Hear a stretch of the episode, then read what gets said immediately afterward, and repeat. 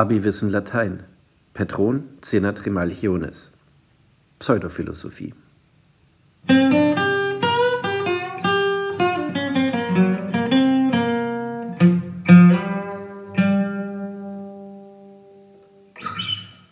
Direkt nach der Silberschüssel-Affäre meldet sich Tremalchio mit einem philosophischen Bonmot zu Wort.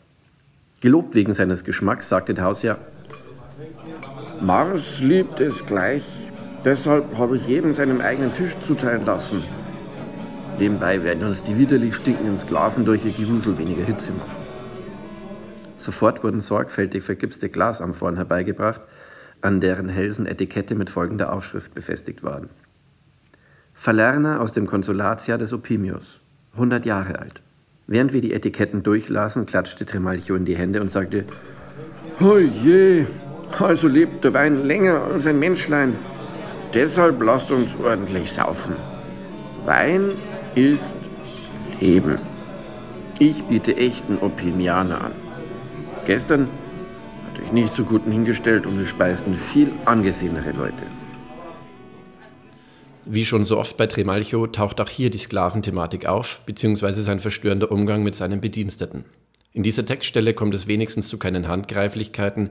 Tremalcho begnügt sich damit, sie als widerlich stinkend, puditissimi, zu beleidigen. Daneben ergeht sich der Gastgeber einmal mehr in Unverschämtheiten gegenüber seinen Gästen, die er im Vergleich zu denen am Vortag herabwürdigt. Diese seien nämlich Honestiores gewesen. Dafür lässt er einen exquisiten Wein bringen in einer gläsernen Amphore, was an sich schon eine Besonderheit darstellt.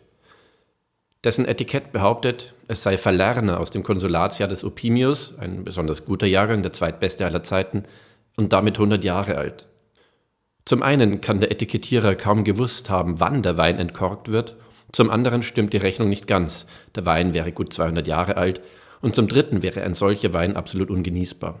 Offensichtlich dient er wie so viel anderes nur dazu, Aufsehen zu erregen und den protzigen Reichtum Trimalchios zur Schau zu stellen. Dass der Wein so alt ist, nimmt Trimalchio zum Anlass, über Vergänglichkeit zu schwadronieren und ein Argument für seinen Hedonismus zu finden. Der Wein ist älter als ein Leben, also lasst uns saufen, eine etwas verdrehte Variante des Carpe Diem. Im folgenden Text führt er diesen Vanitas-Gedanken weiter aus.